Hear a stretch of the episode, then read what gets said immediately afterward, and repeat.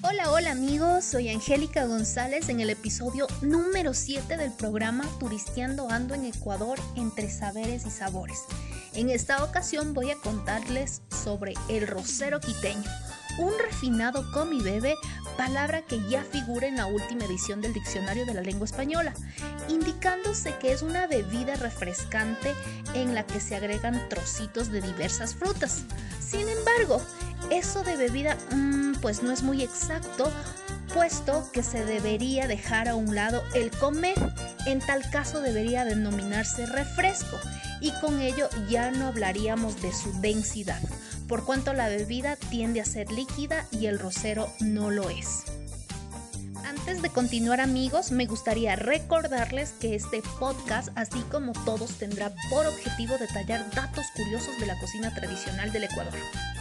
Continuando entonces con este debate y su relación con que si es líquido o es sólido, el rosero proviene de una variedad de sango, puesto existe otro comibebe como el champús, bebida tradicional de la ciudad de La Tacunga, de preferencia consumida en los meses de septiembre y noviembre en las fiestas tradicionales como la Mama Negra o también en el Corpus Christi.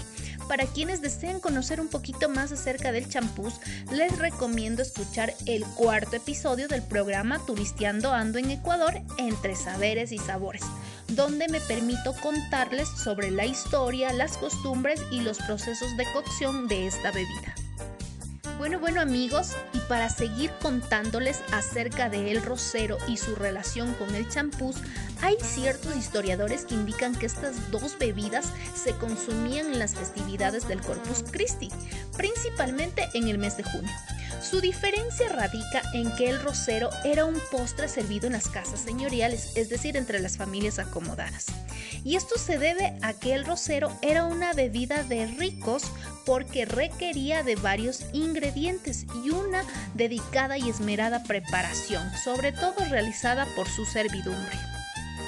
En este sentido, para la preparación se debe iniciar con la elección del maíz más blanco y grueso, Tres días antes de hacer el rosero, se remoja el maíz grueso y se cambia el agua todos los días hasta que sea fácil de quitarle la cáscara del maíz uno por uno y sacarle el chungo, es decir, el corazón del maíz. Después de cortar el maíz por la mitad, se procede a moler, pero hay que tener un poco de cuidado para que no salga muy grueso. Cuando esté molido hay que ponerlo a remojar y luego cernirlo.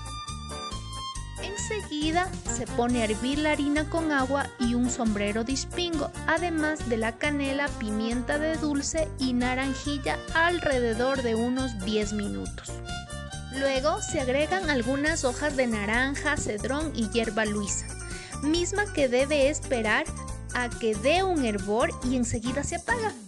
Al final se añade dos jarras de agua rica o también conocida como agua de azar hasta que se logre obtener almíbar. Al siguiente día, después de lavar las piñas, debemos picarlas. De igual forma lo debemos realizar con el babaco. Enseguida agregamos esta fruta con un poco de almíbar. Finalmente, añadimos hojas de naranja picaditas en forma de corazoncitos o de figuras como flores o pajaritos y posterior a eso también lo realizamos con la cáscara de la naranjilla. Antes de continuar quisiera contarles acerca del agua rica o el agua de rosas, que es la combinación de toda clase de flores y hierbas aromáticas. El producto de ello junto a las mismas hierbas y flores se ponen a destilar en un alambique junto con polvos de canela y clavos de especia, nuez moscada, una pequeña cantidad de ámbar y algalia agua que se puede mantener en conserva. De allí su nombre de rosero, debido al uso de varias rosas, flores y hierbas aromáticas.